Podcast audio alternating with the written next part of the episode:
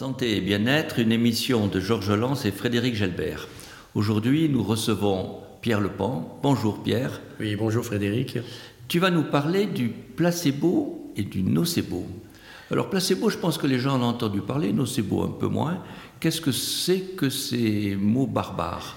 Placebo, donc euh, ça vient du latin euh, placere, donc c'est le futur du, du verbe placere, ça veut dire je plairai. Alors, je plairais, c'est un mot qui est apparu euh, en Angleterre au XVIIIe siècle et qui est apparu en France seulement dans les années 50. Et en fait, euh, dans les années 50, on parlait du traitement placebo de l'ulcère. Alors, il faut bien euh, comprendre que c'était je plairais, je plairais aux patients. C'est quelque chose qu'on donne pour faire plaisir aux patients. On est dans la médecine. Un peu ça, voilà. Et donc, le placebo, en principe, c'est une substance sans principe actif mais qui a un effet subjectivement bénéfique chez un patient. Mais il faut bien différencier donc le placebo, qui est la substance, de l'effet placebo. C'est ça qui est intéressant, c'est que l'effet bénéfique de cette substance, mais aussi le renforcement thérapeutique d'une substance active. Il y, a, il y a aussi un effet placebo dans un médicament authentique.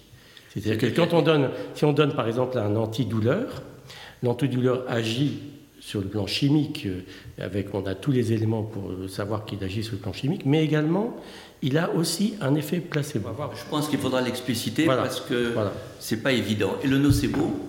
Alors le nocebo, c'est l'inverse. Euh, c'est-à-dire que c'est le nocebo, c'est une substance qui n'est pas active et qui va provoquer un effet délétère chez le patient. Et donc euh, l'effet nocebo, c'est l'effet de ces substances actives, mais aussi l'effet négatif accentué d'une thérapeutique. Donc c'est quand même très contre-intuitif. On donne rien. Oui. Et ça fait quelque chose. Alors, est-ce, qu'on a quand même quelques éléments qui nous le montrent ou qui nous le démontrent? Alors, euh, on a euh, des éléments euh, extrêmement sérieux pour prouver que le, le, placebo a un effet. D'abord, ce qu'on sait, c'est que tous les essais thérapeutiques médicaux se font contre placebo. C'est-à-dire que dans une étude, quand on veut tester un médicament, on fait toujours une étude en double aveugle, c'est-à-dire double aveugle, ça veut dire que ni le médecin ni le patient ne savent ce qu'ils prennent, ce, qui, est, euh, ce qui est prescrit.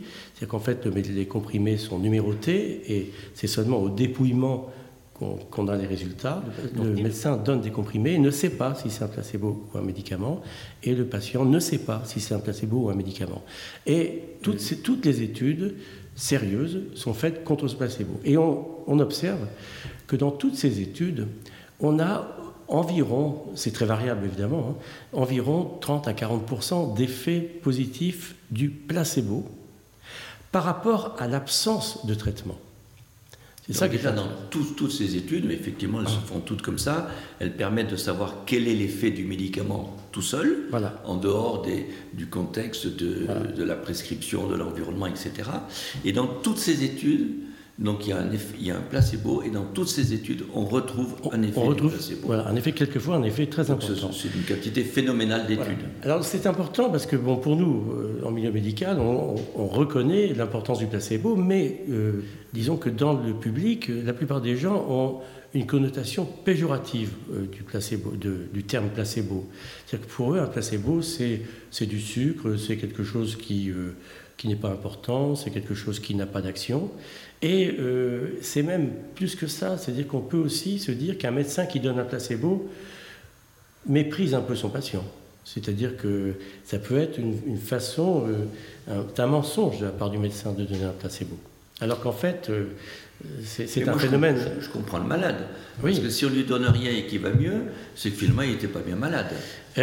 oui, mais enfin, justement le problème. Le problème, c'est que euh, la plupart du temps, le médicament qui est prescrit euh, par le médecin, le médecin le donne très sérieusement. C'est-à-dire que le, médecin se dit, je ne veux pas, par exemple, surcharger mon patient en médicaments, je vais donner un médicament qui a un effet placebo, ou je lui donne un médicament qui n'est pas très actif, mais qui va l'aider. Et euh, il est évident que, l'effet placebo, c'est un effet extraordinaire quand même sur le plan médical. Hein. Voilà. Est-ce qu'on a identifié d'autres études pour rechercher purement l'effet placebo? Oui, alors, euh, on, a, fait des études très, euh, euh, très sérieuses pour montrer l'effet objectif du placebo. on a fait une étude notamment avec des analgésiques. Et donc, sous contrôle IRM fonctionnel. C'est une machine très complexe qui permet de savoir quelles sont les zones cérébrales qui sont activées lorsqu'on prescrit un médicament. Et on a administré en perfusion soit un médicament, soit un placebo. Et on s'est rendu compte que c'était les mêmes zones cérébrales qui réagissaient et qui sécrétaient probablement de la dopamine euh, et qui avaient un effet antidouleur. C'est-à-dire qu'on avait euh, pratiquement un effet similaire, peut-être pas aussi important, mais au moins similaire, avec un placebo ou avec. Ce qui voulait bien dire que euh, l'effet placebo vient du patient. C'est-à-dire que c'est là le problème, c'est que euh, c'est vraiment le patient lui-même qui a le pouvoir d'agir. Donc là, on est dans la douleur, on, sait qu'il y a des sécrétions d'endorphine, par exemple, dans certaines situations. Donc là, le patient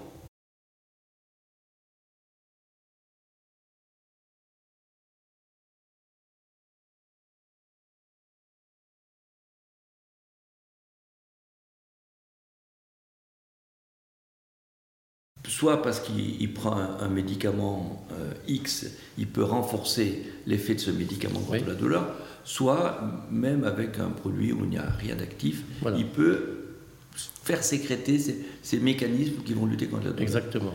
Et en dehors, de, en dehors de la douleur, est-ce qu'il y a d'autres effets placebo? Alors, ben, on peut prendre par exemple l'exemple de Lourdes. Il ne s'agit pas seulement d'être croyant ou non croyant. Euh, tous, les, tous, les, ecclésiastiques reconnaissent que l'effet, euh, l'efficacité du pèlerinage à Lourdes, c'est la foi qui donne cette efficacité. Et c'est pas du tout euh, absurde de dire que euh, c'est la foi qui va permettre aux patients de guérir. Et à cet égard, l'eau de Lourdes est un excellent médium placebo. C'est un peu comme un médicament placebo. Voilà, c'est pour ça que d'une certaine façon, qu'on soit croyant ou pas croyant, même, même des incroyants peuvent dire qu'il ne faut pas se moquer de, ce qui se passe à Lourdes, il se passe réellement quelque chose d'important, euh, croyant ou pas croyant, euh, la foi va aider le patient à guérir. Donc, de la même façon, la conviction dans le fait que le médecin ou le chaman ou le sorcier va vous guérir aura la même action sur le patient. On peut dire, pour simplifier, que l'effet placebo, c'est la foi qu'on met dans le traitement qu'on reçoit. Il y a une étude suisse, là, en 2011. Ah oui, oui, oui. Dans ton domaine. Oui. Ah oui, c'était un domaine dans le domaine de l'asthme, qui est un domaine que je connais un petit peu. Et donc, euh, c'est une étude suisse. Les Suisses, c'est sérieux. Hein. Donc, euh, en 2011, ils ont fait deux groupes d'asthmatiques. Ils ont pris deux groupes d'asthmatiques. Un groupe sans traitement de fond, pas de traitement, et un groupe qui recevait en double aveugle un bronchodilateur. Ils recevaient un spray, et dans ce spray, il y avait soit un bronchodilateur, soit rien du tout, soit un principe euh, non actif ce qui est très intéressant, c'est qu'on a observé une amélioration subjective très nette, les patients essayaient de se sentir nettement mieux, dans le groupe traité. C'est-à-dire qu'ils prennent le placebo ou qu'ils prennent le médicament bronchodilatateur. Et une amélioration supérieure au groupe qui ne recevait rien. Donc c'est ça qui était important. Et alors, ce qui est important, c'est qu'on a mesuré, par spirométrie, on a mesuré la respiration de ces patients, l'obstruction bronchique. Et on s'est rendu compte qu'en fait, dans le groupe de gens qui se disaient très améliorés, eh bien ceux qui prenaient le vrai traitement bronchodilatateur avaient une amélioration de la spirométrie, et ceux qui se disaient améliorés mais qui prenaient le placebo n'avaient pas d'amélioration de la spirométrie. C'est-à-dire que objectivement, il n'y avait pas de modification, et subjectivement, le patient, les patients étaient améliorés. Donc ça, c'est vraiment... Ça, c'est vraiment étonnant. Donc, on donne un, traitement placebo, un traitement efficace. Subjectivement, ils se sentent améliorés. Exactement. Mais les gens qui se sont sentis améliorés n'avaient pas à la spirométrie d'amélioration. Exactement. C'est ça qui est quand même très, très, très étonnant. Donc on a un autre élément que la douleur pour montrer l'effet placebo. Et donc, au, début, au début dans la définition, tu nous as parlé donc de le, fait qu'on donne une substance qui est, qui est active ou pas active, mais tu nous as dit également qu'il y a un effet bénéfique quand on, on, donne un médicament actif, oui.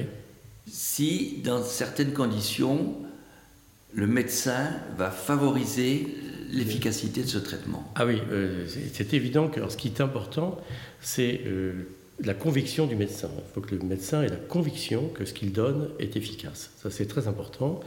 deuxièmement, il faut qu'il y ait une certaine empathie pour le patient. Ça, c'est très très important. Il faut qu'il y ait une prise en charge euh, réelle. C'est-à-dire que les Anglais appellent le care, intensive care, c'est soins intensifs. Le care, c'est pas seulement donner un médicament, c'est aussi prendre soin du patient. Et en fait, on voit bien que la simple, le simple fait de prendre en charge un patient et de le suivre et de renforcer un petit peu euh, sa conviction de guérir est un élément très important. Donc la bonne relation thérapeutique entre le, la bonne relation entre le médecin et le patient a un rôle pour améliorer l'efficacité des, des, médicaments. Alors, par où passe cette efficacité? Comment est-ce qu'on peut expliquer dans l'organisme Comment est-ce qu'on peut l'expliquer? Alors, euh, justement, euh, on, sous-estime très nettement l'effet de l'esprit sur le corps. On sous-estime totalement. Il y a des voix qui vont, le, qui vont, qui vont agir Alors, on sait par exemple qu'on a en nous de quoi nous guérir ou nous, ou nous tuer. Par exemple, euh, prenons l'exemple des cellules immunocompétentes, des lymphocytes. Euh, ben, les lymphocytes, il y a parmi ces globules blancs ces lymphocytes, des lymphocytes qui sont natural killers, qui sont capables de détruire des cellules cancéreuses. Et ces lymphocytes vont être, lorsqu'on a un cancer, vont être mobilisés. Et en fait, euh, suivant la volonté du patient de guérir ou de ne pas guérir, cette activité lymphocytaire, ça a été mesuré, sera plus ou moins importante. Ça, c'est un exemple pour les lymphocytes. Donc, on a des, mécanismes qui ont été prouvés ah pour, expliquer comment on peut agir pour améliorer par l'effet placebo. Absolument. Mais au tout début, tu nous as parlé de l'effet nocebo. Alors, l'effet comment est-ce qu'on peut avoir un effet négatif? Alors voilà, l'effet nocebo, c'est l'inverse. Hein. Donc, euh, nocebo, ça vient du futur du verbe latin nocere, donc c'est genouiller. Donc, c'est soit une substance, le nocebo, qui est sans effet, qui va, qui va produire des effets délétères chez le patient. Et l'effet nocebo, c'est soit l'effet nocif d'une substance non active, soit le renforcement, c'est ça qui est plus intéressant, le renforcement des effets secondaires et la diminution de l'efficacité d'une substance active. On va avoir paradoxalement des effets négatifs. Et alors, c'est pour ça que je voulais parler d'effets nocebo à l'occasion de cette épidémie cette pandémie de, Covid, parce que là, euh, c'est une opportunité exceptionnelle euh, pour étudier l'effet nocebo, parce que euh, on a fait donc des vaccins à des milliards de personnes.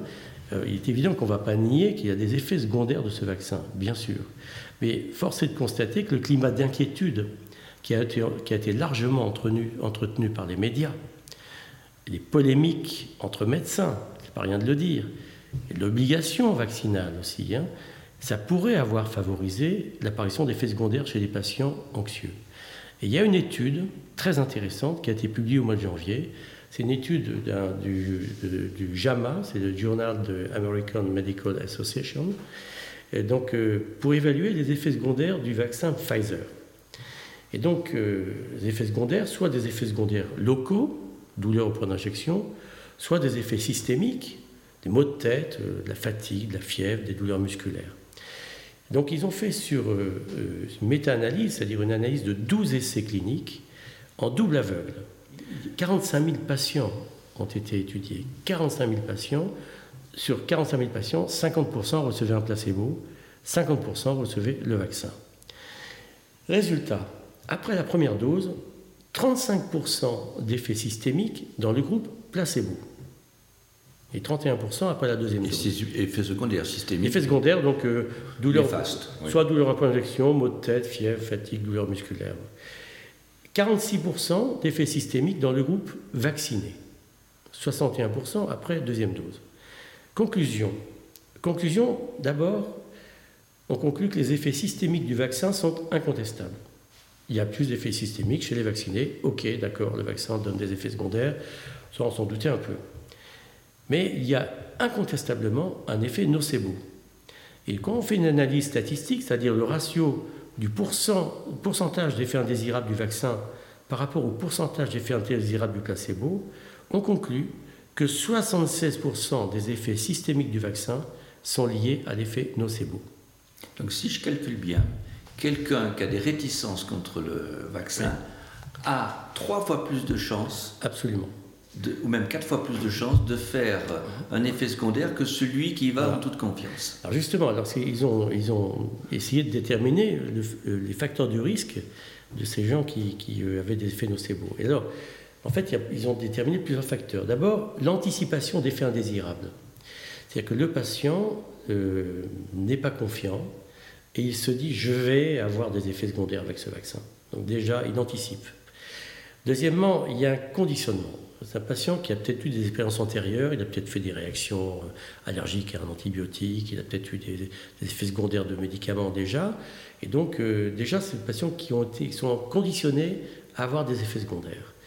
Et puis, euh, certaines caractéristiques psychologiques comme l'anxiété, évidemment, la dépression, voilà.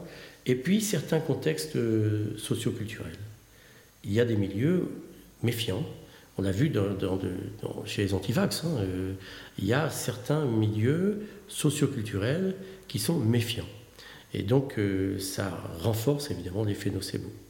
Alors on comprend bien que devant cette appréhension, cette méfiance, euh, une bonne relation médecin-malade, une explication, une prise en charge va permettre de lever toutes ces, ces, appréhensions et de mieux supporter le, le, vaccin. Et c'est la même chose pour tous les traitements. Bien sûr, bien sûr. On peut dire que c'est vraiment euh, l'effet, l'effet placebo euh, repose donc sur la, foi et la confiance, et l'effet nocebo est en rapport avec euh, la, mauvaise prise en charge et la méfiance du patient. On peut dire que c'est, comme ça. Mais je crois que ça fait une belle conclusion. Merci Pierre. merci Frédéric.